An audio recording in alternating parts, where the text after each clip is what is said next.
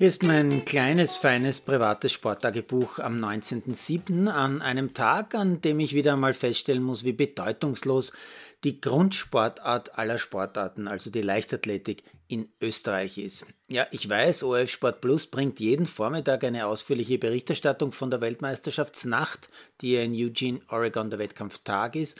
Aber großes Aber. Wer hat schon, so wie ich, genug Zeit, um sich am Vormittag quasi ungeschnitten mit allen Längen, die die Leichtathletik nun einmal hat, so eine WM anzuschauen, außer ein paar Leichtathletik-Freaks wie ich. Und wie will man die Leichtathletik in Österreich halbwegs verständlich machen, wenn man den Leuten eine 5-Stunden-Übertragung mit allen Vorläufen, Qualifikationen, Zwischenläufen, langen Vorstellungen und ein paar wenigen Finali pro Tag einfach so vorsetzt? Noch dazu mit zwei Kommentatoren, die aus mir völlig unerklärten Gründen so tun, als wären sie echte Experten und die zwei Dinge völlig vergessen. Erstens, dass die paar echten Experten zuhören und zuschauen und daher das Spiel genau durchschauen. Und zweitens, dass die paar Leute, die so vorbeischauen und von der Leichtathletik nicht viel wissen, viel, viel mehr Basiserklärungen bräuchten. Mir fällt da immer wieder eine wahre Begebenheit ein, beziehungsweise es waren eigentlich viele. Eine davon, als ich einmal wieder beim damals größten Leichtathletik-Meeting Österreichs in Linz als Kommentator im Einsatz war, da hatten wir, wie das damals üblich war, eine ausführliche Vorbesprechung und dann sind die Mitarbeiter zu ihren Positionen gezogen zwei der Kameraleute zum Beispiel zum 100-Meter-Start. Von meiner Kommentatorposition konnte ich aber sehr gut sehen, dass sie bis kurz vor dem Start noch immer im Zielbereich herumgestanden sind. Ich habe dann Alarm geschlagen, weil ich gemerkt habe, die wissen nicht, wo sie hin müssen. Und siehe da, äh, die zwei hatten wirklich keine Ahnung, wo in einem Stadion der 100-Meter-Start ist. Irgendwie verständlich, denn bis dahin hatten sie wahrscheinlich nur bei Fußball oder bei Skirennen gearbeitet. Und diese Situation habe ich vielfach in meiner Karriere als Sportjournalist erlebt, denn kaum jemand weiß zum Beispiel, wo der Start für die 1500 Meter ist oder die 3000 Hindernis. Es kann ja auch kaum jemand die zehn Disziplinen des Zehnkampfs, geschweige denn in richtiger Reihenfolge aufzählen.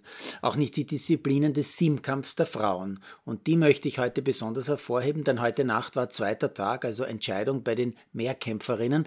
Und das Ergebnis zeigt, das war der hochwertigste Siebenkampf seit ewigen Zeiten bei einem Großereignis. Insgesamt sieben Athletinnen haben mehr als 6.440 Punkte gemacht. Zum Vergleich, der österreichische Rekord, der liegt bei 6.591, gehalten von Verena Breiner, die jetzt Meier heißt.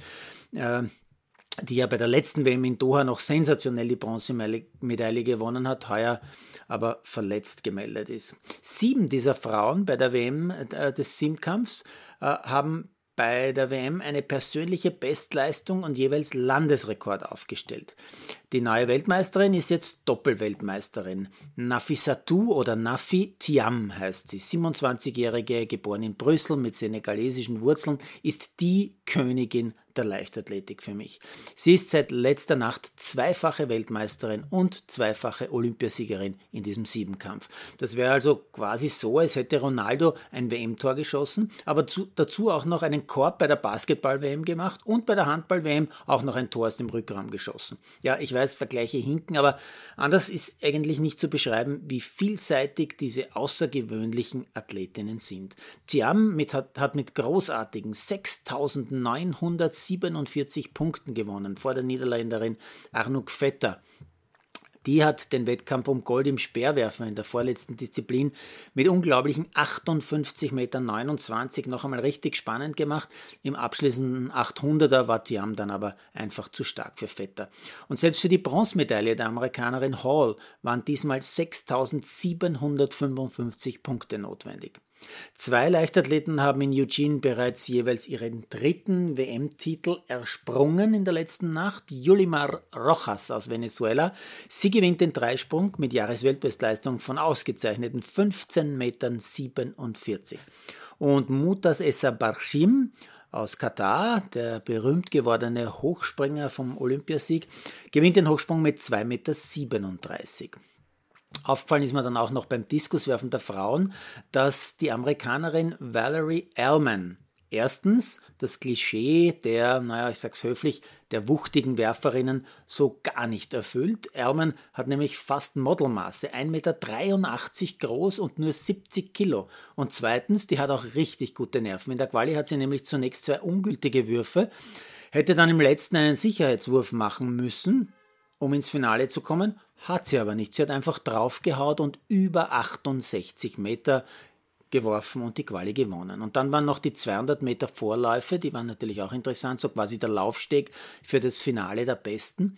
Zu sehen war da unter anderem ein neuer Jungstar aus den USA namens Arian Knighton, dann natürlich Fred Curley, der 100-Meter-Sieger, und noch ein dritter Ami, Noah Lyles, der mit 19,98 auch als einziger unter 20 Sekunden geblieben ist und daher der schnellste in diesen Vorläufen war. Ich freue mich echt schon auf Halbfinale und Finale. Jetzt noch kurz Tour de France nach dem Ruhetag heute. Etappe Nummer 14, wieder eine Tortur über mehrere Bergwertungen. Die letzte mit Steigerungen von bis zu 18 Prozent auf einem, ja, ich würde sagen, wirklich schmalen Waldweg. Das Feld der Fahrer sehr weit auseinandergezogen an diesem Berg. Vorne ein Kanadier namens Uhl. Simon Geschke, der Deutsche im Bergtrikot, in einer zweiten Verfolgergruppe als Fünfter oben auf dem Pass. Eine Gruppe mit Wingegaard im gelben Trikot sieben Minuten zurück. Die Etappe endet dann nach einer wirklich halsbrecherischen, über 25 Kilometer langen Abfahrt über zum Teil ganz schmale Straßen, noch dazu bei 38 Grad im Ziel in Vor. Es ist in der Region Okzitanien, also ganz im Süden in den Pyrenäen, mit dem Sieg eines Kanadiers, nämlich des jungen Mannes namens Uhl. Sein allererster großer Sieg. Der AD hat dann auch noch eine nette Frage von den Fans beantwortet, nämlich Simon Geschke, der Mann im Bergtrikot, ist von vielen Fans, vor allem Jungen, äh, gefragt worden, wie viele rote Punkte hat eigentlich dieses äh, gepunktete Trikot. Und er hat extra ein Video geschickt und nachgezählt, es sind genau 75 rote Punkte für das Bergtrikot. Die Tour bleibt übrigens eine Tortur. Die heutige und die zwei nächsten Etappen gehen insgesamt über mehr als 10.000 Höhenmeter. Na, Hauptsache, es ist nicht heiß.